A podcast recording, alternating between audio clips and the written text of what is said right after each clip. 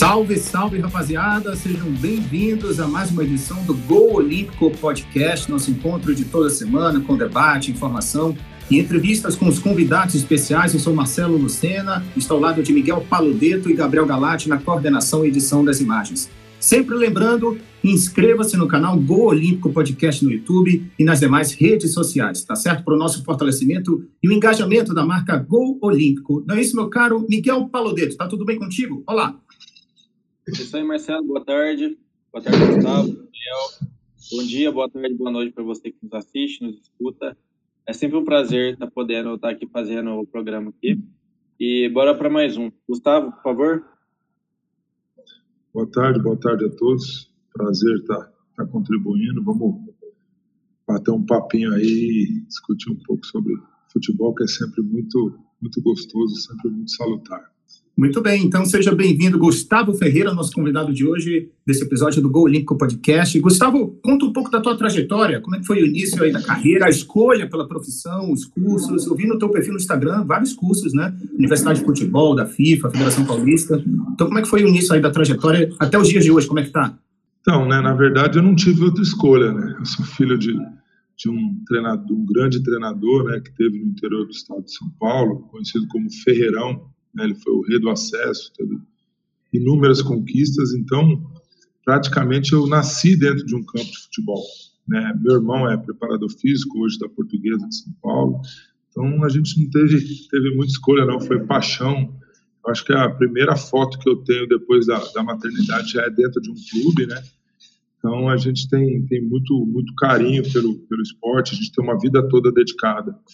Eu fui goleiro profissional, joguei durante acho, praticamente 18 anos como goleiro profissional, né? Fui campeão da Copa do Brasil pelo Santo André, joguei no São Caetano, joguei no Noroeste, joguei no Galo Maringá, joguei no J. Marucelli, Rio Branco do Acre, enfim, Olaria do Rio, peregrinei um pouco por esse Brasil afora aí como atleta, né? E, e acompanhando também sempre meu pai como treinador, sempre estava do lado, né? Sempre participando dos jogos, das, das atividades de um treinador. Terminei minha carreira e, e decidi, né, do, já durante a minha carreira, eu já, já, já vim estudando. Né, quem, quem jogou comigo sabe que eu, eu fiz né, direito, estou terminando, fiz, estou terminando educação física, também administração. Então, assim, durante a minha carreira, eu gostei, eu gostava muito de estudar. Então, enquanto os meninos ficavam, né, jogando baralho na, naquela época, vendo televisão, eu estudava, eu fazia faculdade, eu, eu buscava me aprimorar.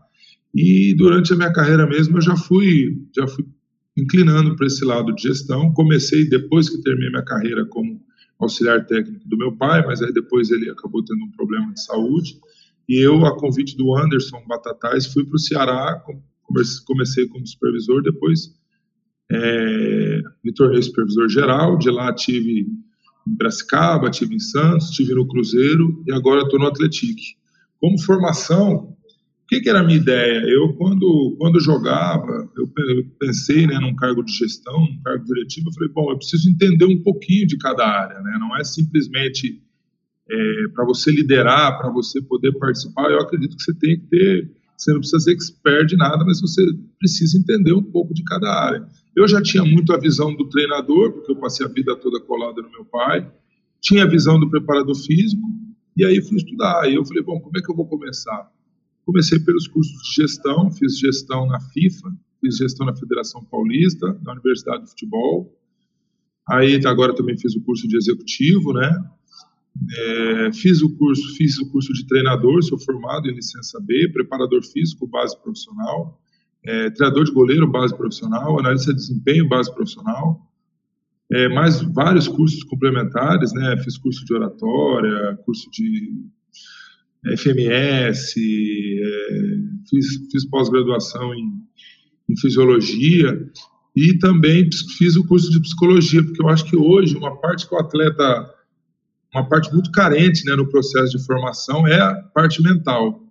Eu, eu costumo dizer que os atletas mais fortes que eu trabalhei, os mais promissores, eles eram mentalmente muito fortes, muito trabalhadores, muito dedicados e mentalmente fortes. Então também fiz a parte de psicologia e, e seguir, né? E estou há algum tempo essa questão de gestão de base, tive experiência no profissional agora.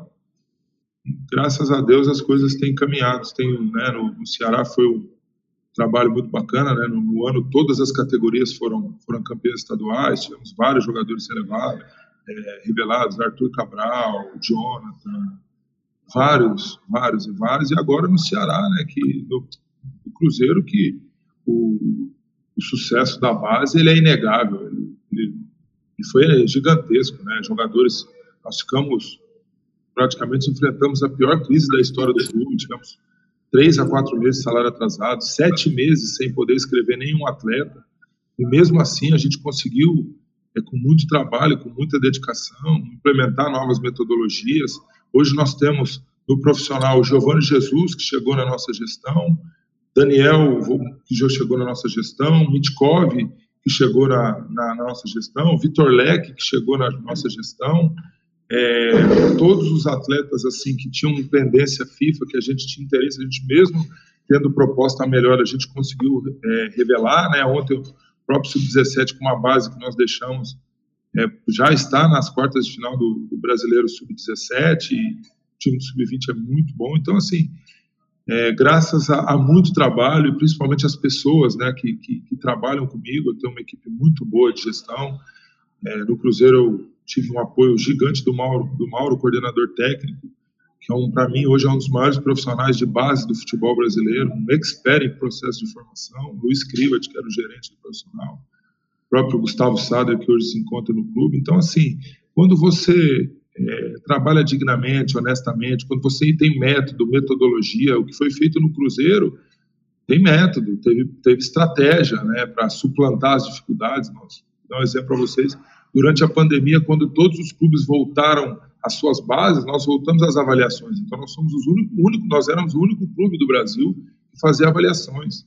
Então, a gente teve uma estratégia, terminamos o ano como a oitava melhor base do Brasil. Então, assim, graças a, a, muita dedicação, a muito trabalho, a muito estudo, a muita transparência e pessoas boas, a gente tem empilhado bons trabalhos e a esperança no Atlético é, é continuar fazendo esse, tendo esse êxito, né? É, o currículo realmente espetacular, de muito preparo, muito conhecimento, muito estudo. O que é curioso é que tu citou na tua carreira de atleta, a passagem pelo Santo André, né? O título foi em 2004, né? Isso, uh, isso. Da, da, Copa do Brasil, aquele 30 de junho inesquecível no Maracanã. Porque passou por aqui no Gol Olímpico também, Gustavo, o Sérgio Soares. O Sérgio Soares passou por aqui, contou algumas histórias. O que, que tu lembra daquela final? Porque tu falou muito da parte mental, né? Como é que vocês se prepararam naquela decisão? Maracanã lotadaço, vocês conseguiram calar ali 80 mil vozes, naquele 30 de junho espetacular na campanha do Santo André. É, pra você ver, nessa época eu e o Sérgio fazíamos faculdade juntos e o Santo André treinava mais ou menos a 50 minutos das nossas universidades. Então, todo dia nós saíamos, vínhamos para estudar e depois voltávamos para a concentração. Depois ele foi até meu treinador e, e também me ajudou muito né, a, a alguns momentos, porque eu costumo dizer para os atletas que quando você tem boa vontade, as coisas vão. Ninguém vai me convencer que um atleta não precisa estudar, mesmo porque o desenvolvimento cognitivo dele ele, ele tem transferência do campo para a escola. Né? Então, o Sérgio foi um cara que, que a gente se apoiou muito nesse momento, me ajudou muito. É um cara com uma postura bacana, um cara ético, um cara correto, um cara trabalhador, inteligentíssimo. E assim, tinha, o Santo André foi. Cara, o que, que a gente pode falar? O Santo André foi um encontro é, de grandes jogadores, jogadores de muita ética, de muito trabalho duro, um grupo muito fechado é, nós, nós trabalhávamos muito, muito. Começou até com meu pai de treinador, depois foi o Chamusca, né? Então, é um grupo que não se abalava, com, não tinha medo de adversário, não importava se era Flamengo, se era o 15 de Campo Bom, se foi o Guarani, o próprio Palmeiras que nós eliminamos. O, nós acreditávamos muito no trabalho que era proposto, nós confiávamos muito uns nos outros e tínhamos qualidade. Tanto é que depois todos se empregaram em clubes maiores, né? Eu não era o titular, o titular era o Júlio. Então, quando, quando você trabalha dignamente, honestamente, quando você se dedica, quando o trabalho é duro, irmão, dificilmente dá errado.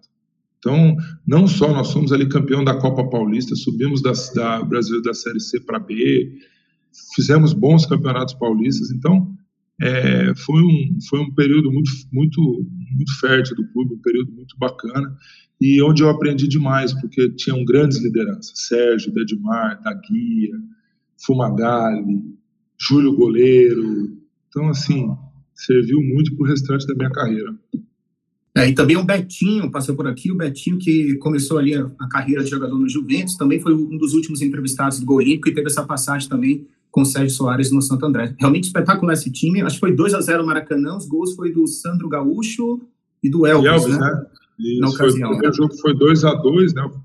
Depois foi no antigo foi... Palestra Itália, né? É, é, o primeiro jogo foi lá e Palmeiras também, né? O Palmeiras já estava perdendo do Palmeiras, acho que se não me engano, 3 a 1 e viramos para para 4 a 3 é, foi, um, foi, foi um jogo muito histórico, nunca, foi, foi muito bacana, cara, foi muito aprendizado.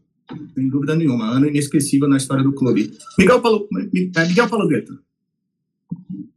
Gustavo, e nessa ocasião, nessa Copa do Brasil, que vocês pegaram times enormes, né, como Palmeiras e Flamengo, o que, que vocês pensavam antes de enfrentar esse time? Por o Santo André ser um time de menor expressão né, no cenário nacional, não ter a mesma grandiosidade do Palmeiras e do Flamengo, como é que era o, o pré-jogo contra esse time?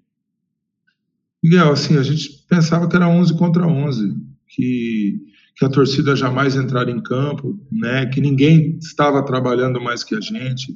Eu vi até uma, uma colocação do, do Bernardinho, né, o Giovanni, colocando dos títulos da seleção olímpica, ele comentando, que a gente sabia que ninguém tinha treinado mais que a gente, ninguém era mais unido que a gente, ninguém tinha mais capacidade do que nós. Eram joga, ótimos jogadores, estavam em clubes maiores, é circunstância da vida, futebol é assim mesmo. Um dia você está num clube maior, outro você está num pouco menor. Então, assim, pelo tanto que a gente trabalhava, pela tanta organização, nós tínhamos uma bola aérea muito forte, uma jogada muito pesada, com o Dedmar e com o Sandro Gaúcho, e gente, nós vimos de partidas de muita superação. E uma equipe, quando ela consegue se superar é, ao longo dos jogos, ela vai criando uma. igual o Real Madrid, né? O pessoal diz que ele sempre, a gente sempre acreditava, sempre. Quando a gente perdeu para o Palmeiras, quando a gente empatou em casa com o Palmeiras no 3 a 3 a gente acreditava que era possível reverter no parque. Quando a gente perdeu para o 15 de Campo Bom em casa, a gente acreditava que seria possível reverter em Porto Alegre. O Flamengo também, a gente sabia que o Flamengo tinha uma responsabilidade grande, mas que fosse olhar individualmente, a gente tinha condição de enfrentar, e é isso que é o futebol. É você realmente estar tá, tá preparado, né? tá, tá, tá sadio mentalmente, tá sadio esportivamente, porque se você tiver estruturado, se você tiver organizado, eu costumo dizer que não é fácil propor jogo, porque a equipe grande hoje ela tem que propor jogo, e a maioria dos jogos são ganho em transição, então Hoje você ganhar sendo a equipe maior não é mais tão, não é tão, nunca foi, mas não é tão fácil, né? Porque hoje, ainda mais que a qualidade dos atletas ela é um pouco, ela é, ela é diferente daquela época. Então, para você propor jogo não é fácil. A gente sabia que nós estávamos bem treinados, que a gente tava, que as coisas podiam caminhar e foi, e foi dito e feito. Conseguimos o maior título da história do clube, entramos para a história e, e influenciamos, né? Porque depois o Paulista também acabou sendo campeão. Exatamente, foi no ano de 2005, o Paulista de Jundiaí contra o Fluminense no estádio de São Januário. Mas, Gustavo, agora vamos entrar agora no campo da, da gerência, né, da base. Esse teu trabalho realmente espetacular, como tu citou anteriormente no Cruzeiro, né, o caos que foi, na maior crise da história do clube. Como é que foi lidar todos os dias a administração das pessoas, na gestão? Como é que foi o trabalho diário né, nessa guerra que está vivendo o Cruzeiro? Irmão, eu vou te falar uma coisa. Hoje eu estava até comentando, ontem eu comentei com algumas pessoas, que eu mais me orgulho da gestão do Cruzeiro não são os jogadores que estão lá. A gente conseguiu manter no clube, renovar contrato, nem os atletas que a gente transitou para o profissional. O que mais me lembro, o que eu mais me orgulho são minhas cozinheiras, cara. Minhas cozinheiras que é, elas, eram, elas foram muito pressionadas um dia para fazer greve né? E, e elas me chamaram um dia e falaram assim: olha, nós não vamos fazer greve porque você é um cara honesto, você é um cara de bem, você tem palavra. Só nos ajuda. E eu falei para elas: olha, se a primeira pessoa que vai fazer greve no clube sou eu, porque se alguém tem que sair, sou eu. E eu sempre vi no Sérgio, no presidente, a boa vontade. Ele nunca foi um. Eu estou acostumado, eu nasci no futebol, cara, a vida toda.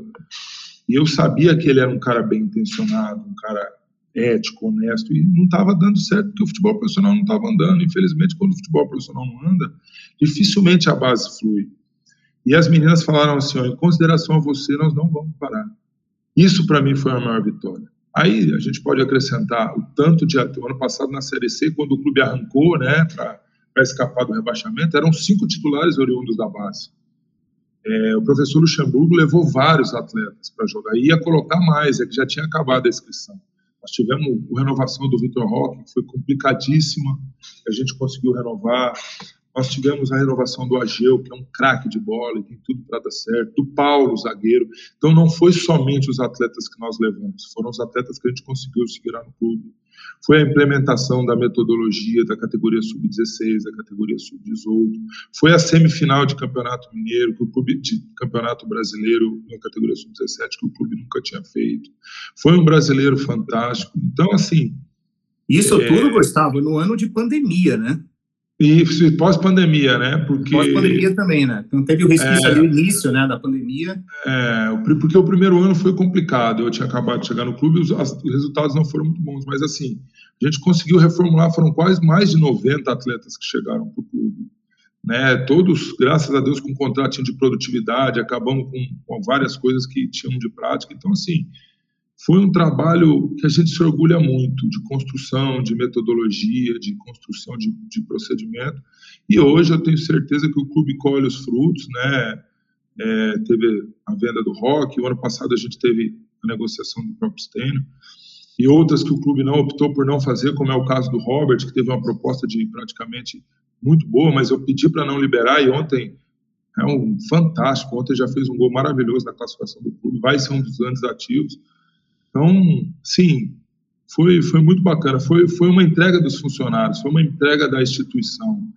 É, a gente passava dificuldade, né, as questões já eram bem, bem divulgadas, o profissional, infelizmente, tropeçou um pouco nos resultados, não por falta de trabalho, mas futebol é futebol, mas a base conseguiu. A base fez semifinal de brasileiro, chegou na final do Mineiro Sub-17, Sub-20, é, fez semifinal de Sub-17, fez quartas de final de Copa do Brasil. Então a gente teve, além dos resultados esportivos, nós tivemos uma implementação de metodologia e tivemos uma, uma transição maciça de atletas do profissional. A Copa São Paulo, o clube foi às quartas, de, foi, foi às quartas, né? E só não foi para a semifinal ou brigou mais porque três atletas machucaram, né? Da mesma posição, o Vitor Leque, o, o Índio, Beirada e também no primeiro jogo o menino que o Luxemburgo gostava muito, até Igor Lemos. Então, é, eu acabei saindo antes da taça. A gente sabia que ia ser uma campanha maravilhosa como foi. Então, muito orgulho. O Cruzeiro é um clube gigante, vai colher os frutos esse ano, podem ficar tranquilos, tem muito jogador de qualidade. Vai para o ano que vem também. Então, realmente, né, com o apoio do presidente, que, que acreditou muito nas nossas ideias, porque no começo a gente já foi muito criticado, natural, tinha chego de um clube menor, né, a desconfiança elevada. A gente fez uma série de alterações na metodologia, na forma de ver futebol que o clube tinha, trouxe novos profissionais investiu em formação integral, né, porque não, não tem como dissociar o atleta do, do, do fora do campo do dentro de campo, e o, e o clube colheu, tanto é que foi a oitava melhor base do Brasil, e, e eles podem, graças a Deus, dar continuidade, tem, tem, tem total competência para continuar, mas dentro de um trabalho que, quando eu cheguei, estava muito debilitado, muito debilitado. Pra vocês terem uma ideia, os próprios profissionais tinham classificado mais de 70% dos jogadores como dispensáveis. Entendeu? Então, você tem de 200 atletas, 70% é dispensável. Imagina o tamanho do, processo, do, do, do, do trabalho. E graças a Deus, hoje, tem Otávio, tem, tem, assim, joga, nas três categorias vocês podem, podem acompanhar que vão ser trabalhos de muito sucesso, porque tem muitos atletas de qualidade e, obviamente, os profissionais que estão no meu lugar também têm muita competência. E é bem legal essa parte que tu coloca assim de destaque, principalmente dos funcionários e especialmente as cozinheiras, porque teve uma época lá atrás, no noticiário, que saiu o possível racionamento de comida, enfim, se tinha todas as refeições para os atletas, tinha aquela coisa do dia da dificuldade. Como é que foi essa história, Gustavo, que tu queria implementar para os atletas da base, mostrar a realidade da população do Brasil? Rapaz, isso aí deu uma confusão. Meu irmão, eu nunca passei tanta, tanto problema que que, o que, que era a ideia? Vamos lá, primeiro, nunca teve racionamento. Tá? Nunca teve racionamento dentro do Eram clube. cinco refeições completas, todos os dias. Tranquilamente. Cardápio, café assim, da manhã, almoço, café da tarde, jantar e ceia. tranquilamente. Assim, o clube maravilhoso, o Cruzeiro é gigante, cara. É, eu sempre tive muito orgulho de vestir aquela camisa. E a primeira Você gostava coisa... era na Toca 1? Na Toca 1. E, e, uma coisa assim, que é o primeiro pilar da minha metodologia, do que eu acredito, são, né, é, é você respeitar a instituição, é, são valores que eu trago da época do meu pai. Quando nós chegamos do Cruzeiro, muitos atletas se sentiam maiores que o clube. Achavam que o clube fazia um favor para ele, ele era um craque e o Cruzeiro era um pano de chão. Porque o clube não tinha muito a, a estratégia de investir em todas as categorias. O clube tinha a estratégia de investir nas, no sub-20. Tanto é que alguns jogadores de destaque eram comprados do Desportivo Brasil e comprados de outra equipe. E eu falei, não, porque eu sou um diretor que, para mim, o 14 e o 20 têm a mesma importância. Se isso, infelizmente, me impede de ter o trabalho muito mais divulgado, se isso não dá tanta repercussão, eu não trabalho por repercussão, eu trabalho pela camisa que eu visto. Então, a gente dividiu o investimento em todas as categorias. A gente começou a estruturar o 13, o 14, levou 8, 9, 10, 11 para dentro da toca também, porque era em outro lugar. Então, a gente começou a investir por igual, no 14, no 15, no 17, no 20, criou 18, criou 16. E assim, é, eu, eu, eu, eu queria, eu, eu assustei no início, porque eu, eu era muito, eu tinha jogado na base do Cruzeiro, eu joguei, né, fui sub-20 lá. Irmão, eu quando aprovei no Cruzeiro, eu liguei pro meu pai, para minha mãe, eu fiz festa, minha família fez festa, eu chorei, porque era o Cruzeiro, irmão, um clube fantástico. E eu sentia que os meninos tinham perdido isso. E assim, e aí, por mais que os meninos vinham de famílias com dificuldade, conheciam realidades ruins, partir do momento que eles chegavam na toca e tinham toda aquela abundância, eu sentia que um, dois, três meses depois, eles começavam a perder a essência. Eles, por exemplo, eu estava dando um exemplo.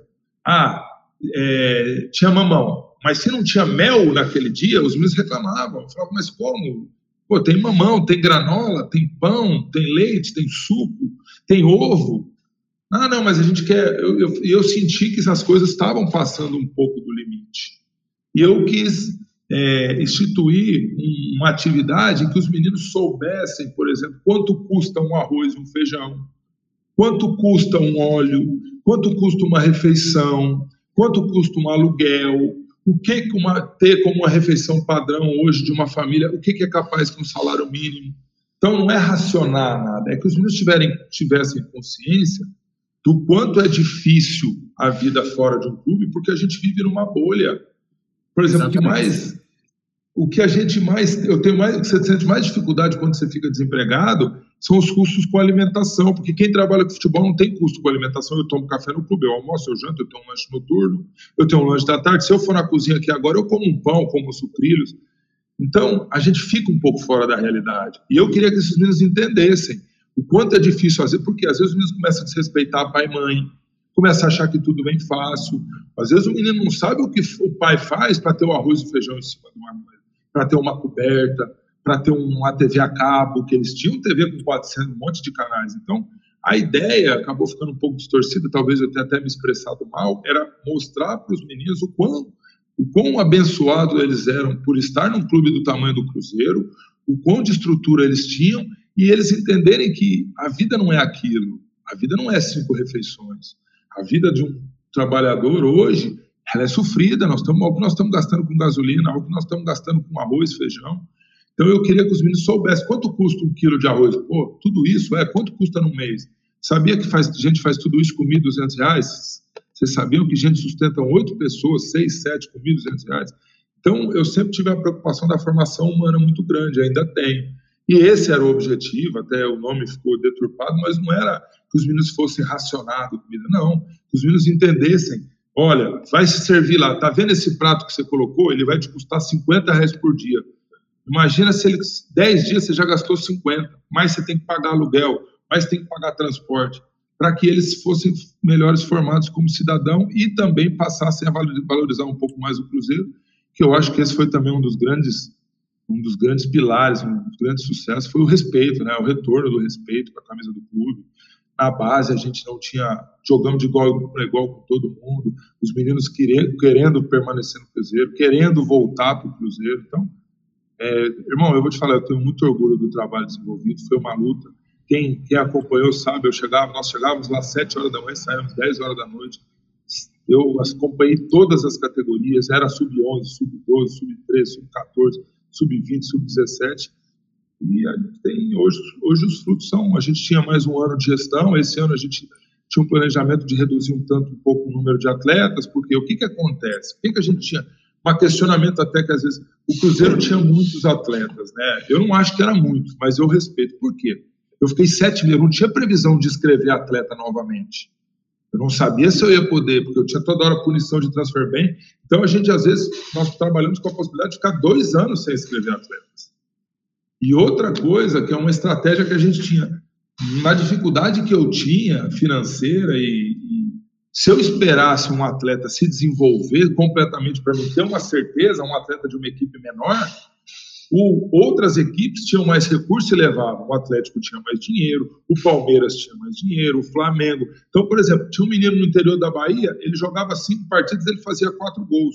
Qual que era o ideal? Ah, vamos esperar ele ver um pouco mais para trazer para o Cruzeiro. Só que eu não podia. Se eu esperasse, outro clube levava. Então, alguns atletas a gente trazia para continuar o desenvolvimento dentro do Cruzeiro. E aí, se você acertava errava, porque você não tinha 100%, você tinha uma expectativa que o menino ia bem. Agora, até você esperar 100% de certeza, minha, minha ajuda de custo era 500 reais. Tinha clube grande pagando 7 mil para jogador da mesma categoria. Então, é, tudo que foi feito do Cruzeiro teve estratégia e teve método. E esse ano, agora, né, sem transfer bem, a, a, ideia era reduzir um pouco mais, porque a gente não sabia que ia pagar o transfer. E se o Ronaldo, se não vira SAF, a gente tinha uma possibilidade de não poder escrever atletas, de ficar até dois sem poder escrever. E aí, como é que você faz? Você trabalha com um grupo reduzido, se três, quatro jogadores se eu machucar, como é que você põe em campo? Então, é, é tudo, tudo, graças a Deus, dentro do clube foi estruturado, tudo foi muito bem planejado, e hoje tá aí o resultado, é, ele é inegável, oitava melhor para mim, não é até tá até na frente, mas me contento muito com um clube que estava na Série B, tendo tantos problemas, ficar na frente de vários clubes da Série A, ficar na frente do rival, por exemplo, que tinha um investimento muito maior, e, e, foi muito bacana, e eu tenho certeza que eles vão continuar esse trabalho, porque vai dar, vai dar super certo. É, sem dúvida nenhuma, Miguel Paulo Deto, foi um trabalho, assim, um marco na história do clube, né? Mostra tanto para o lado do clube para a carreira do Gustavo. E ele citou aí os destaques da base, Miguel. Temos aí que destacar o Vitor Roque, né? Que teve uma transferência aí meio conturbada, e também o Estevam, o Messinho, né, Paulo Deto? O Messinho foi para o Palmeiras, né? Tá lá. Mas, o Gustavo, queria falar só mais uma coisa sobre a questão da conscientização dos atletas. Como que foi o, a reação deles, os meninos, quando começou essa, esse, essa nova filosofia dentro do clube de conscientizar eles de quanto que custa um prato, quanto que custa a gasolina, como que vive uma família de trabalhador fora dali do clube. Qual que foi a reação dos meninos? Então, no início eu tive muita dificuldade, principalmente com a parte é, de comportamento. Porque os, o manual de conduta do clube tinha seis páginas. Quando eu saí de lá, ele saiu com 28. É, então eu tive muito assim, atletas chegando atrasado no treino, atletas levando mulher para concentração, atletas não respeitando o treinador. Então, assim, no início foi um choque muito grande de realidade. Tinham funcionários que me procuravam, falavam, Gustavo, mas eu vou poder mesmo punir? Se o menino chegar atrasado, eu posso punir? Pode, ninguém é maior que o Cruzeiro, ninguém é maior que o clube clube está lá. Eu passei, Tostão passou, Fábio passou e o Cruzeiro continua gigante. Então, a primeira coisa é que os funcionários ficavam assustados. Eles me ligavam, Gustavo, ó, o tal jogador de tal empresário, é oito horas do treino, ele vai chegar oito e meia. Eu falei, irmão, ele não vai treinar. Ele não vai treinar, ele precisa respeitar. Se os outros chegaram na hora, então, foi uma quebra de paradigma, uma mudança de cultura organizacional muito grande. Por exemplo, a gente cortou o celular do departamento médico. A gente cortou, botou horário para dormir. A gente colocou educação financeira. E dentro dessa conscientização, o atleta de futebol precisa saber. Se eu for vendido para. Vamos lá, se eu for jogar no Irã, quanto que é o imposto? Eu pago imposto aqui ou imposto lá? Eu, ou eu pago nos dois países? Educação financeira, o que, que eu faço com o meu dinheiro? como é que eu invisto? Então, assim, a gente começou uma série, porque a minha, o que eu acredito em termos de metodologia é uma metodologia semelhante a uma universidade. Eu acho que o atleta ele tem que passar o dia no clube. Enquanto ele está no clube, ele está tendo bons conteúdos, ele está tendo, tá, ele tá tendo boas referências. Então, o que, que era? Durante a manhã, tinham os treinos e à tarde eles tinham aula, de aula de educação é, social, aulas de, de, sobre nutrição, aulas sobre vários, sobre racismo, eles tiveram palestras, eles tiveram palestras sobre é, questão de feminicídio. Então, assim, é, foi, um, foi uma quebra. Outra coisa, não ia bem na escola, não jogava, entendeu? Não tinha conversa, o menino sabia, porque eu ia na escola, porque, inclusive, uma menção ao Alexandre, pedagogo do Cruzeiro, é o maior pedagogo do Brasil, um profissional fantástico, tá? Ele faz, faz coisas que ninguém acredita. Então, eu ia na escola, a formatura, eu fui para Ninfa, irmão, eu estava lá com eles. O atleta percebia que o diretor estava ao lado. Eles me viam no jogo do sub-12, eles me viam no jogo do sub-20. Outra coisa, quando a crise do clube deu uma aumentada e a gente começou a viajar alguns jogos de ônibus, meu, meu combinado com eles, eu ia de ônibus também, irmão. Eu vim aqui para o interior de Minas de ônibus, sem, sem ar-condicionado, sem leito, sem nada. Então, é, os meninos eles abraçaram a ideia porque eles viram um exemplo, eles viram que eu era o primeiro a chegar, eles viram que era 8, 9 horas da noite, eu estava com eles dentro do CT. Eles viram que eu ia para as viagens, se eles iam de ônibus, eu ia de ônibus. Se eles iam de avião, eu ia de avião. E se eu ia de avião e eles fossem de ônibus, eu ligava, ó, gente, tô indo porque eu tô saindo do jogo do 17 para chegar a tempo, eu preciso ir de avião. Então, assim, foi um trabalho de cumplicidade muito grande. Porque você não lidera se você não der exemplo. Eu cheguei no Atlético o primeiro dia, eu fui apresentado, eu estava para sair, o porteiro falou, ó, oh, eu ia deixar o carro aqui. Eu, ele falou, eu, que horas, eu, eu falei, até que hora você trabalha? Ele falou, trabalho até às sete. Eu falei, ele falou, não, mas eu te espero até a hora que o senhor chegar. Eu falei, não, se eu sou o diretor, eu tenho que dar o um exemplo. Sete horas eu não chegar, você pode fechar o portão e ir embora. Porque eu não sou melhor do que ninguém. O diretor, ninguém é melhor do que ninguém. Eu, por circunstâncias da vida, exerço um cargo de liderança mas já fui liderado, sou liderado dentro do próprio clube, tem, tem, tem. Então, assim, ninguém é, é você mostrar para o atleta que você está do lado dele. É você mostrar para o atleta que ninguém tem privilégio. É você fazer. Hoje eu já fiz reunião com os pais aqui, é você chamar o pai, chamar a mãe. É o processo de formação, é um processo em conjunto. Né? Porque qual que é o objetivo? As pessoas não entendem muitas vezes assim os benefícios da base. Qual que é o benefício de você ter uma base forte? As pessoas focam muito no quê? Na venda de atletas, certo? Mas não é isso só. É você ter jogador identificado com o clube, é você causar, é, é você gerar economia. Vou lhe dar um exemplo. O Cruzeiro tem um volante jogando. Volante, os meninos que subiram comigo do Cruzeiro para o Sub-20, todos estavam ganhando no máximo 5 mil reais. Agora imagina, como estratégia. Se você tem, vou dar um exemplo de um goleiro. Se você vai contratar quatro goleiros, certo?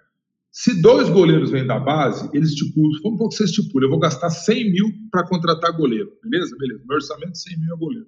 Se você tem cinco, você vai contratar quatro. Se você tem condição de contratar um da base ganhando cinco, outro da base ganhando três, te sobra 92 para investir em goleiro. Provavelmente você vai ter o melhor goleiro do campeonato, pensando num time médio. Então, a base, você vê, ela, você forma jogador mais é, identificado com o clube, isso é ótimo. Você tem o ativo na venda, mas você tem uma economia que ela se traduz em duas coisas: a economia financeira, que você economiza porque o menino é da base, e na economia e na parte estratégica. Porque quando você tem um jogador da base que te supre dentro do orçamento, você tem orçamento para investir no melhor. Entendeu? Então vamos supor um, um, time igual o meu, o Atlético hoje. Vamos supor que ele defina que vai gastar 100 mil por, por, com goleiros. Se eu entregar para ele um goleiro ganhando dois, outro goleiro ganhando dois, ele vai ter dois goleiros para gastar 90 e, 96 mil. Provavelmente ele vai ter o melhor goleiro do campeonato, fora os grandes, porque é um goleiro de 90 mil reais. Concorda? Quem paga 90 mil reais para um goleiro? São poucos clubes. Então, a base, a gente tem que enxergar ela sobre vários pilares e vários aspectos. Não só sobre venda de atleta. A economia que foi gerada no ano passado para o Cruzeiro foi gigante, e vai ser gerada agora também. E todos os clubes também, porque pô, se você consegue trazer o da base, se ele te sustenta, você, além de economizar, você pode investir mais no, no titular. Acho que deu para entender um pouco do raciocínio, né? Perfeito, perfeito. Aliás, essa questão que tu colocou, eu, eu tinha até notado aqui, Gustavo, eu tinha visto uma, uma, declaração tua, na época do Cruzeiro aqui na internet, que tu citou quatro pilares, assim, importantes, acho que para a base, para o futebol, de uma forma geral, né? Identificação com o clube, como tu disse, o rendimento esportivo, desenvolvimento social e a formação intelectual.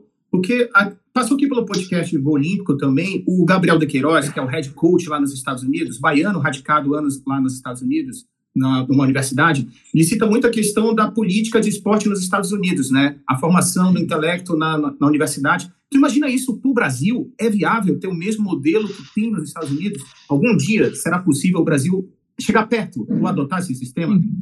Então, aí é a gente, acho, é, eu acho que os pilares são esse, esses mesmos, né? Cada um deles bem delimitado. É, eu, eu acho que a discussão na base do Brasil é muito profunda porque ela vai desde a captação, porque hoje a, eu sinto que a captação, por exemplo, em alguns países delimitam o raio de captação dos atletas, porque eu sinto que os grandes talentos da base elas estão concentrados em poucos times, né? Poucos times eles centralizam muitos talentos e o clube não é capaz de subir 30 atletas da base profissional. Então muitos talentos são desperdiçados. Então talvez eu acho que a gente precisa começar de início, a estudar o modelo de captação para que a gente consiga pulverizar melhor os atletas nos, nos outros clubes. Logicamente que você vai dizer, ah, mas o menino com mais estrutura, ele vai se desenvolver também. Mas se a gente investir por igual, se a gente tiver uma condição de todos os clubes terem, será que, por exemplo, precisa ter cinco atacantes num clube grande e não ter um, um pulverizar esses cinco em grandes e menores? Acho que na Inglaterra são 100, você pode é, captar no redor de 150 quilômetros da sua. Acho que nos Estados Unidos também. Então, eu acho que esse processo de captação a gente já começa a discutir. E a gente precisa discutir modelo de formação. Eu costumo dizer que o futebol é como. O futebol brasileiro hoje, na minha opinião, eu posso estar enganado, é como o MMA. Vou te explicar por quê. Eu não sei se vocês viram a luta agora do Charles do Bronx. O Charles, ele é muito bom no chão. E o americano deu um soco nele, ele caiu no chão. O americano não foi no chão em cima dele, esperou ele levantar. Aí aconteceu de novo a mesma coisa. E o Charles continuou no chão. Quando foi para o chão, o Charles acabou com a luta em dois minutos, em 30 segundos. Quer dizer o quê? Que ele era muito bom de chão. O Brasil, a gente precisa achar, e na minha humilde opinião, o caminho do nosso modelo de, modelo de jogo e modelo de formação. Porque a gente está indo para uma estratégia onde os, os europeus são os melhores. E quando você luta com um cara muito bom onde ele é bom, ele vai ganhar de você. Então, cabe uma, na minha opinião, cabe a gente ter uma reflexão sobre a ideia de jogo. Lógico, tem que modernizar, nós temos que entender o que é feito no mundo. Hoje o contexto físico ele é, ele é primordial no futebol, mas quais são as nossas características? Quais são o nosso modelo? Nós vamos fazer um modelo de parte técnica com parte tática. Então, assim, eu acho que a gente carece, a CBF tem promovido esses estudos, esses cursos, a gente carece dessa reflexão. Qual é a ideia, qual é o modelo, qual é a progressão pedagógica de conteúdos que a gente tem que ter na, na base, seja na parte técnica, na parte física, na parte é, tática e emocional, para que esse atleta seja bem formado. E o que, que nós vamos ter de ideia de jogo? Qual é a nossa plataforma? Qual não é? Então, é, eu, eu vejo assim, uma, uma necessidade de uma reflexão bem profunda para que a gente volte a competir. Ah, mas os meninos estão saindo muito cedo. Tá, vamos ver o que, que a gente pode fazer para reter, ou não dá para reter, o preço do euro, o valor do euro hoje você não retém, mas quando vem para o Brasil, o que, que nós vamos fazer com os, os atletas que já estão aqui? É, vamos, vamos, vamos dividir por maturação. Tem campeonato que é dividido por maturação, né? Cada atleta, porque a, a idade cronológica é diferente da biológica. Então a gente trabalha muito com atleta maturado e não maturado. Eu falava muito com o Ivo, pai do Estevão. Né? O, o, o Estevão tinha renovado o contrato com o Cruzeiro. Acabou saindo por uma questão é, de justiça. Tanto é que em todas as entrevistas ele sempre foi muito bacana. Pra você ter ideia, eu, quando o Estevão fez a cirurgia no joelho, eu dormi com ele, eu tive com ele no hospital, com os pais, com as com a mãe. Então, ele nunca disse que saiu do Cruzeiro por causa da base, ele saiu por um processo jurídico que o clube não acertou, não tinha como resolver. E eu dizia para ele, falava, o Ivo, o teu menino é assim, ele é um talento muito grande, então eu tenho que transitar ele na categoria, porque se eu deixar ele na categoria dele, ele vai desenvolver um princípio tático individual, principalmente de, de enfrentamento, penetração de divisão. E eu quero que ele dibre todo mundo, eu quero que ele faça 10 gols por jogo, 6, 7 gols por jogo. Mas eu preciso também colocar ele numa categoria superior para que ele possa desenvolver o princípio tático coletivo, coberturas, é atacar espaço. Porque se eu deixo ele só na dele, ele dibra todo mundo e faz gol. Se eu coloco ele na maior, ele não consegue dibrar todo mundo, ele começa a perder o instinto do dibre, porque ele, numa categoria maior, ele tinha que tocar, aparecer. Então, tudo que a gente faz, você tem que ter método, você tem que ter metodologia, você tem que estudar.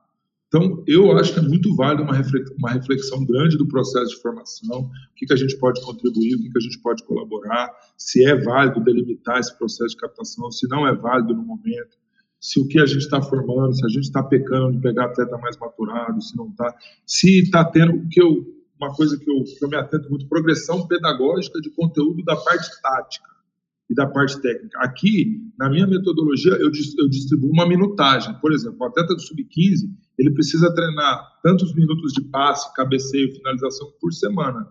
Eu já tenho uma tabela que nós desenvolvemos. Então, eu me preocupo muito com a é, especialização precoce. Em você trabalhar os meninos, exigir comportamentos táticos muito cedo, e esse menino não desenvolver ainda a parte individual, a parte cognitiva, para que ele tenha o gesto motor adequado. Me preocupo muito hoje com o gesto motor. Você vê, os meninos erram muito passe, os meninos têm muita dificuldade em fundamentos básicos, mas têm mais facilidade no entendimento de jogo, são mais fortes. Então, o que, que falta? Bom, se eles têm maior entendimento de jogo, nós estamos trabalhando. O que, que falta? Falta um pouco a parte técnica. Eu acho que hoje nós estamos perdendo muito. Ah, mas o campo de terra, tá, também, mas tem a parte interna do menino de 10, 12, 11 anos. Alguns treinadores passarem do limite na cobrança da parte tática. Alguns treinadores, a gente ainda não tem essa metodologia, a gente tem progressão pedagógica para a parte física, progressão pedagógica para várias coisas, mas para a parte tática muitas vezes a gente não tem. E eu acho que isso talvez é, esteja, é, precisa ser um pouco adequado. É uma opinião só, tá? Esse processo de maturação que tu citou agora, tô, sei lá, eu tenho uma visão, pode ser um feeling errado da minha parte, mas eu acho que na Europa os jovens são é, é mais rápido o processo em relação à América do Sul. Ou pode ser uma percepção errada da minha parte? Pelo Olha, social, eu acho... as, as viagens, eles saem de casa muito cedo para outros países também. É, claro. eu acho cara, eu acho que eles precisam é investir muito na parte tática, porque o material humano é um pouco mais escasso, né? E eles realmente, como eles têm menor material humano, eles precisam talvez serem mais assertivos. Aqui no Brasil a gente tem muita muita matéria-prima, então a gente às vezes acaba é, negligenciando alguns fatores do processo de formação. Talvez seja isso. E só referência ao também ao Estevam, que tu citou, como é que era a relação direta? Porque o Ivo, eu estava lendo aqui, o pai dele, ele tinha um cargo no clube, ele era responsável por mostrar um pouco da cidade, ele tinha conhecimento de BH. Como é que funcionava o papel do pai, do Ivo? Então, o Ivo, quando, é, o Ivo, quando eu cheguei, o Ivo fazia captação para o clube, certo? Ele fazia captação, ele levava alguns atletas, obviamente que acompanhava o filho dele, isso não é inegável, mas ele fazia captação. E o que, que eu tive de estratégia? Eu falei, gente, é, eu falei para o Ivo, falei para o presidente, falei, velho, o Estevão é uma estrela na base. Todo mundo batia foto, todo mundo queria tirar, queria ficar com ele. Falei, por que não a gente ter o Ivo ligando para os pais e falando que o Cruzeiro é bom?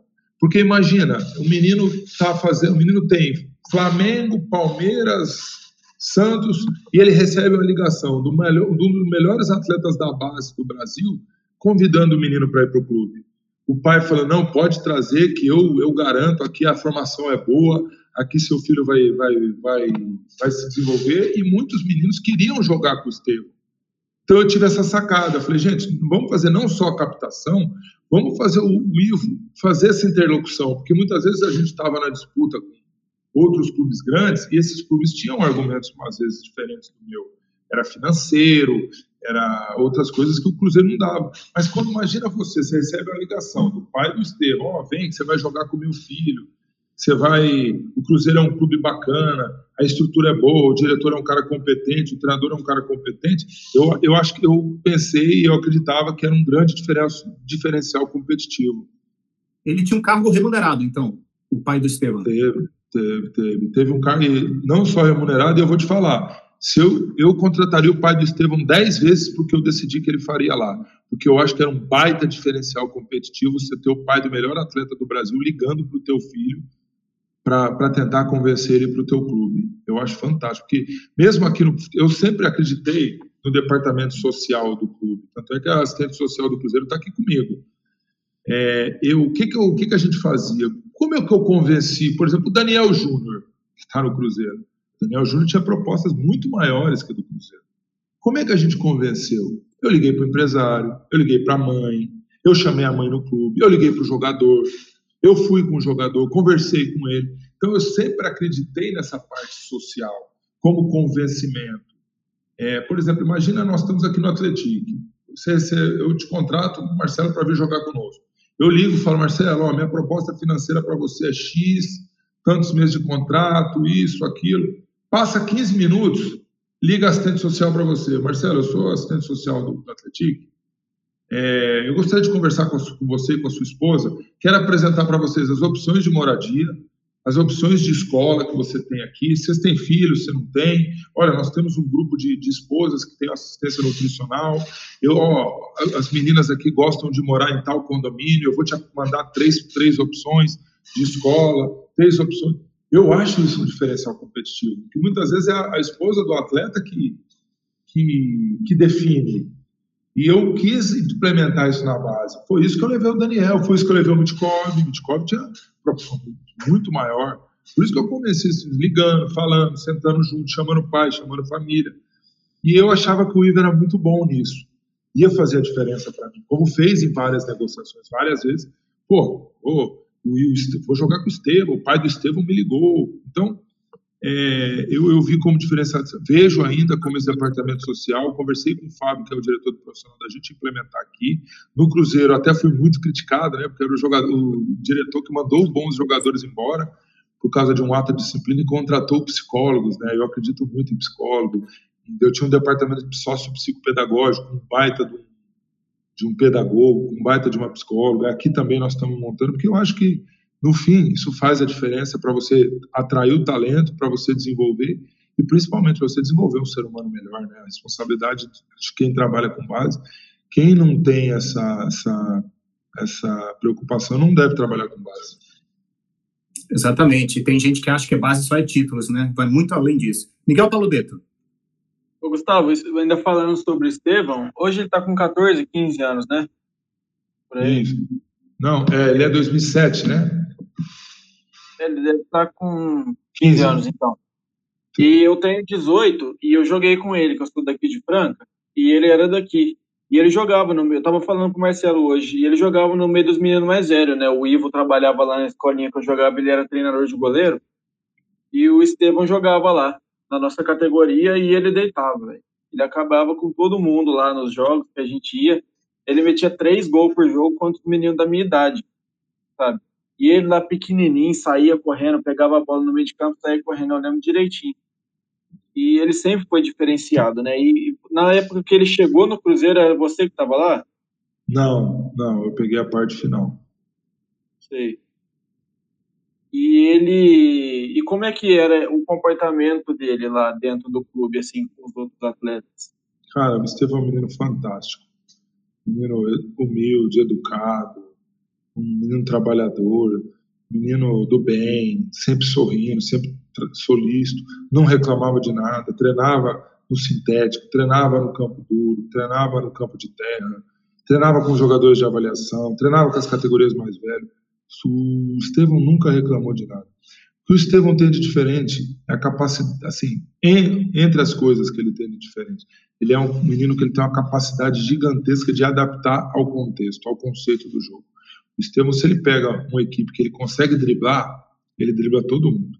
Se ele pega uma equipe que já não tem tanta facilidade para driblar, geralmente em categorias maiores, ele joga muito bem coletivamente. Então ele tem uma leitura, uma tomada de decisão, uma capacidade intelectual de ler, de ler a partida que eu, cara, eu vou te falar, eu nunca tinha visto igual. Cara.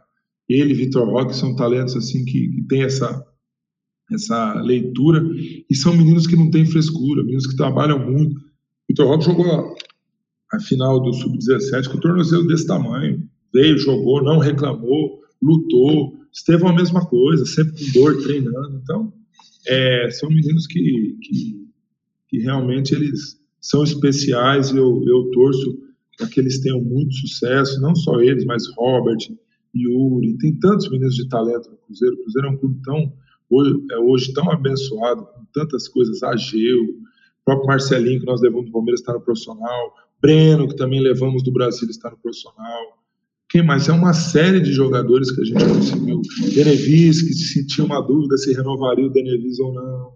Ninguém sabe, mas Denevis não ia ficar no Cruzeiro. Fui lá e falei, gente, eu sou goleiro, pode dar a chance para esse menino aí, vocês estão malucos, que acabava o contrato dele. Ah, não sabe, será que. Falei, pelo amor de Deus, pode renovar o contrato dele. Paulo, zagueiro. O dia que eu estava na reunião, eu falei, gente, pode renovar, é ativo. Porque o que, que eu vejo no futebol? O jogador bom, ele não dá despesa que dá despesa ao jogador ruim. Porque o jogador bom, você tem um jogador hoje que custa 100 mil reais por mês. Se amanhã você não dá conta de pagar, é só você levantar a mão que o mercado absorve. Então ele não te dá despesa.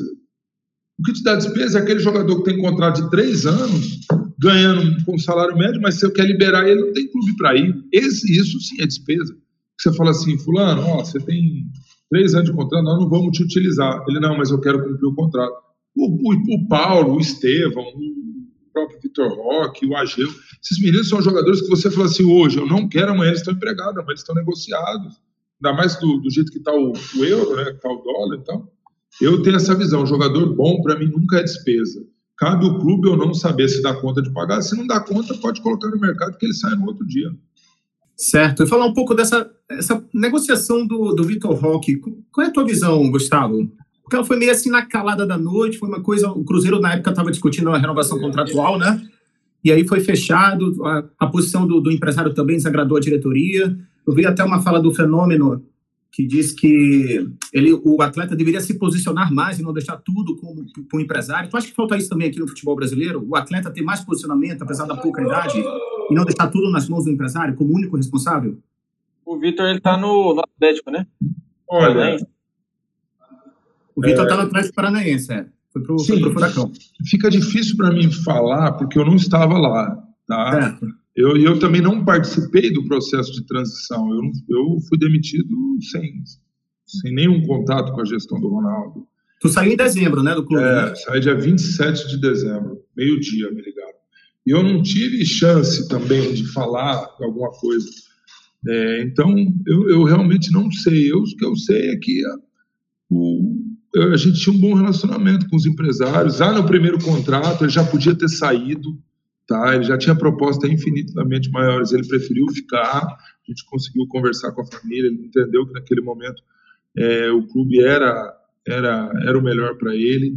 E eu realmente não sei o que aconteceu. Eu prefiro, como eu não sei sobre o que eu sou, sobre o que eu sei, eu nunca vou me omitir de, de, de dar a minha opinião. Mas nesse caso eu não sei o que, que houve eu procurei me abster porque é, é, não fazia mais parte da minha gestão, então procurei me afastar porque eu tenho um bom relacionamento com o atleta, com a família, com o clube, então e assim eu acho que a família, né, que, que, que juntamente com o atleta, elas devem devem sempre sempre tomar a rédea da carreira do jogador, né, o empresário. Eu costumo dizer que para o sucesso o atleta precisa de três coisas: talento, ele tem, estrutura familiar, que essa estrutura familiar faz com que ele treine, que ele se desenvolva, que ele cresça, e uma boa gestão de carreira.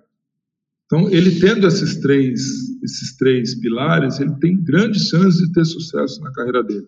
Talento, estrutura familiar que o faça ser um bom profissional, que o faça ser uma pessoa dedicada, e uma boa gestão de carreira. Então, nesse caso fica difícil porque eu não estava lá, né? Certo. E esse assunto também de agenciamento, de empresário, remete também ao Anderson, Anderson Gomes, que passou aqui com a gente no Olímpico Podcast, ex-atleta até do Sérgio Soares, vice-campeão paulista em 2010. O Anderson, hoje ele tem uma escola de empresários, enfim, forma agenciadores lá em Curitiba, a BGB Sports. Eu tinha perguntado para ele, eu quero saber a tua opinião, Gustavo, também, qual a idade, assim, que começa, a idade certa para ter um agenciamento, para ter um empresário?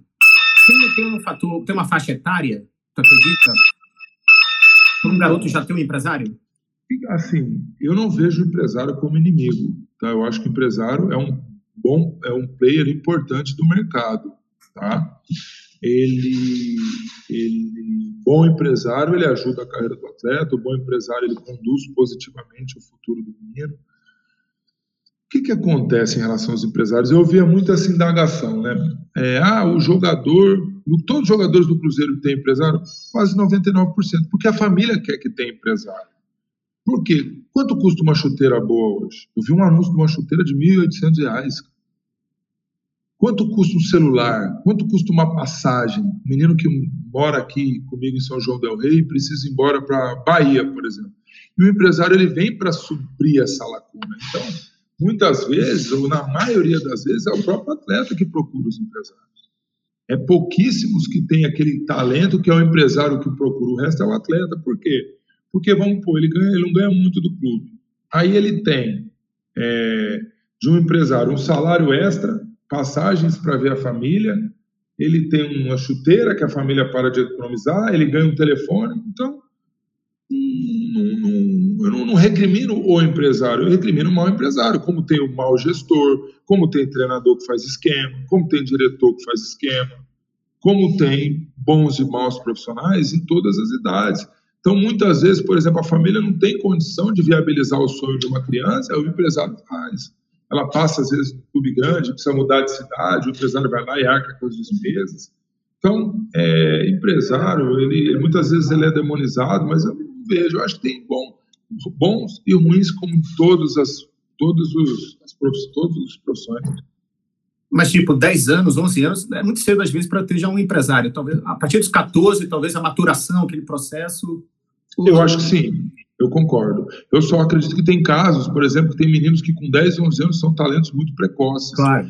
E aí, às vezes, para facilitar o desenvolvimento no talento, o empresário vai e arca com as despesas, para que ele possa fazer, ir duas ou três vezes por semana para fazer monitoramento, para que ele possa se mudar para a cidade. Às vezes o clube não tem condição de arcar com a moradia, um salário de um garoto de 11, 12 anos, mas alguém pode. E esse menino, estando em contato todo dia com o clube, o desenvolvimento dele, obviamente, que é maior.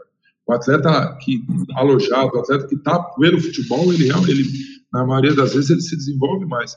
Então, é, é, é, muito caso a caso, é a família entender e não se vender pelo dinheiro. Eu acho que o problema é quando você vende por dinheiro. Quando você ensina para o teu filho que o que é mais importante na vida dele é o dinheiro, ele vai, daqui uns dias o dinheiro vai ser mais importante que você. Daqui uns dias ele vai te trocar pelo dinheiro. Então vai muito da educação e do relacionamento que a família tiver com o empresário. Ó, tudo bem, você vai ganhar lá na frente, cai justo, mas nesse momento eu, a decisão é minha, eu quero que faça isso, eu quero que fique. Mesmo porque até a legislação veda, né, ter empresário com a cidade. Então, você é mais uma relação de, de parceria mesmo do que um contrato de trabalho. Gustavo, como é que foi trabalhar com o Luxemburgo? Aliás, não só com o Luxemburgo, né? Como o Wendel, ex-atleta do Cruzeiro, uma referência também, e o David. Eu acho que o David estava lá quando tu, tu, chegou no clube, né? O David também foi artilheiro aquela da Tríplice Coroa lá em 2003. Ídolo do clube também. Filipão também, né? Trabalhei com o Filipão. Com o Felipão também. É. Esqueci de Luiz Felipe Scolari. Ah, o Brasil é um país de memória curta, né? Então, trabalhei com o Ricardo Rocha. Nossa, zagueiraço também. É, um cara fantástico. Oh, educado, um cara decente, um cara dedicado, competente. Não, trabalhar com o Luxemburgo e com o Filipão foram sonhos da minha vida. Eu posso dizer, porque hoje essa geração muitas vezes não sabe quem foi Luxemburgo, não sabe quem foi Filipão. Eu sei, eu sou filho de treinador, Luxemburgo e Filipão. Eu, é, muita eu... gente acha o Luxemburgo desatualizado, tá obsoleto, tá antigo. É, tem esse choque de gerações, porque sabe o que acontece? Hoje a maioria dos atletas eles não gostam do futebol, da essência, eles gostam do que o futebol proporciona. Entendeu? Ele gosta da menininha, ele gosta da rede social, mas ele não gosta de treinar, ele não gosta de se dedicar. E para a gente, né, que para mim, para esse pessoal que a gente foi formado no futebol antigo, que a gente ama muito o que faz, é doloroso você ver determinadas atitudes de alguns meninos que, que não tem aquele amor que a gente tinha, que não tem aquela dedicação, aquela paixão. E é natural também. Hoje a gente está perdendo jogadores para videogame, para celular, para várias coisas né, que, que, que influenciam. Então, para mim, trabalhar com, principalmente com esses dois, mais o Ricardo Rocha, mais o próprio David, foram, foi, foram coisas que se aproximam ao ápice da minha carreira. que tem muito do que eu acredito no trabalho desses dois desses profissionais, que é disciplina, que é trabalho duro, que é respeito às regras, que é dedicação, que é respeito à camisa do clube. Então, assim, eu aprendi demais, eu tive muito contato, é, principalmente com o Luxemburgo, sempre me deu muita abertura. Eu fiz questão que, né, que ele desenvolvesse um projeto junto à base, longitudinal, para que ele desse palestra para os treinadores, para que ele falasse com os jogadores, para que o Melo também, que é o preparador físico, que é um cara icônico da preparação física brasileira, multicampeão, que participasse da construção da metodologia. E, irmão, eles fizeram muita coisa bacana para a base. Eles levaram a gente para treinar na toca junto profissional, eles oportunizaram os meninos, acreditavam muito, né? O Ricardo fazia muito bem, o Ricardo e o Maurício Copertino faziam muito bem essa interlocução. Então eles acreditaram que quando eles chegaram, o Ricardo fala, né? Ah, nós estávamos numa transição do trabalho, ah, não tem ninguém. O Ricardo falou, Ricardo, vai ver meu time, que meu time tem muito jogador bom.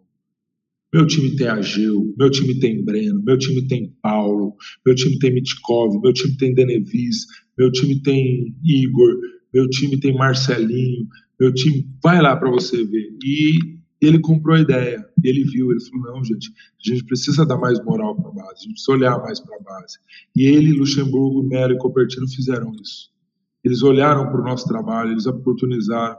E hoje, muito do que se colhe foram eles que iniciaram o processo no clube, e hoje eles dão continuidade, mas já havia, assim, uma grande valorização interna do trabalho que havia sendo feito.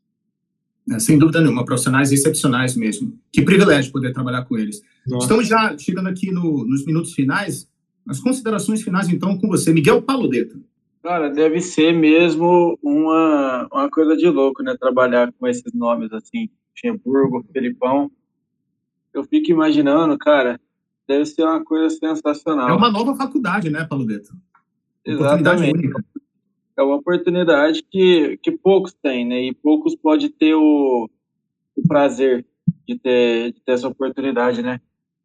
E, cara, sensacional, Gustavo sensacional. Muito obrigado por ter topado fazer o podcast aqui com a gente. E quem sabe uma próxima oportunidade que a gente possa ter de, de fazer um outro encontro. Eu que agradeço o convite e eu estou sempre à disposição de vocês, tá? Ah, tem muito desdobramento ainda. Eu queria saber a tua opinião sobre a SAF, Gustavo. A SAF que, entre aspas, aí veio com um fenômeno para salvar o futebol brasileiro. Tu falou aqui no off do Atletique, né, que também está nessa SAF, teu novo clube. Tu é a favor ou contra? A é a salvação para o futebol? Sou a favor, não sei se é a salvação. Porque tudo na vida você precisa ser bem gerido. Né? Você precisa de investimento, você precisa de processo, você precisa de procedimento, você precisa entender que o futebol tem as suas é, nuances, né? tem a sua cultura, mas é o futuro. Eu acho que profissionalizar a gestão, departamentalizar é, é o futuro do futebol. Vieram para ficar, vão fazer muito bem ao futebol brasileiro, mas tudo com muita tranquilidade, com muita sabedoria, um passo de cada vez, não é assim, é o futuro, mas a gente precisa sempre evoluir as ideias, né? E como é que está aí os planos do Atletique? Esse ano o calendário está preenchido, não tem? Já avisando 2023, como é que está a situação no novo clube? Então, aqui o, o clube foi né, para a semifinal do Campeonato Mineiro, acabou sendo eliminado pelo Cruzeiro, depois foi, foi campeão do interior. Então, para o ano que vem, é, brasileiro, é, mineiro, Copa do Brasil e Brasileiro Série D. Há hoje há um investimento maciço na base, na estruturação do clube, né? Nós trouxemos, chegou eu, chegou um coordenador de captação, uma nutricionista, uma assistente social, temos coordenadores técnicos, temos vários profissionais hoje é, competentíssimos no clube. Então, assim, é um processo, base não é de um dia para a noite, né? Base é um processo um pouco mais lento, mas eu tenho certeza absoluta que em breve nós vamos nos tornar é, referência em processo de formação. Vocês vão ouvir falar de muitos bons jogadores que saíram daqui e o clube vai realmente começar a, a aumentar a formação de atletas, a quantidade de atletas formados em casa no seu departamento profissional. Legal, show de bola. Uma última questão também que eu estava vendo o teu Instagram, as tuas postagens, é bem interessante os vídeos motivacionais, mensagens assim motivacionais, principalmente de personalidades famosas, né? Acho que tu colocou do Paulo Musi, que é um nutrólogo, enfim, um cara de academia, até do Sérgio Malandro também uma fala dele, bem legal, e do Felipe Tito, tem, enfim, são várias postagens. Tu acha que isso afeta no desempenho, na parte da competição do atleta? É importante, de repente, numa pré-eleção, no, no dia a dia, quem sabe, ter esses vídeos motivacionais? Acho desde que feito por profissionais, porque motivação é algo muito intrínseco, né? Vai muito do motivo da pessoa para a ação. Então seria muita pretensão minha dizer que eu consigo conseguiria fazer um trabalho desse sem auxílio, sem auxílio de um psicólogo que nós estamos contratando. Eu realmente tenho aqueles vídeos como algo que, que me, me levam, né? Você vê, eu falo muito sobre honestidade, lealdade, sobre dedicação, são coisas que eu, que eu, que eu tenho na minha essência. Então, assim, usados como uma ferramenta de, de, de, trabalho, eu acho super válido. Mas tem outras coisas, né? A psicologia esportiva, ela envolve você controlar a sua ansiedade, você ativar a sua, a sua motivação, você entender é, questão de respiração, traçar perfil psicológico de atleta para que você consiga atuar assertivamente no atleta, porque dependendo do perfil psicológico que ele tem, é uma abordagem que você faz. Eu não posso, um menino que tem um perfil é, sanguíneo, por exemplo, ou que seja anímico, colérico, é, você precisa entender como a, a mente dele funciona, como a personalidade dele funciona, qual a história que ele carrega, para você usar a intervenção adequada. Por exemplo, eu sou um cara de projeto. Se você me ligar e falar que o projeto é bacana, eu, eu vou me interessar. Financeiramente, lógico, é importante, mas não é o que rege a minha vida. Minha vida é regida por bons processos. Então, é, é, é uma parte, sim, que eu gosto muito, e, mas se você for pensar numa atuação, transferência para o futebol, ela precisa ser feita por um profissional e ela precisa ser alinhada a várias outras ações para que realmente você fale que está trabalhando a parte psicológica do atleta. É, eu lembro da, das palestras motivacionais da época do Luxemburgo no Corinthians, acho que tinha a Suzy Fleury também, ele né, a, iniciou praticamente os trabalhos ali nos anos 90.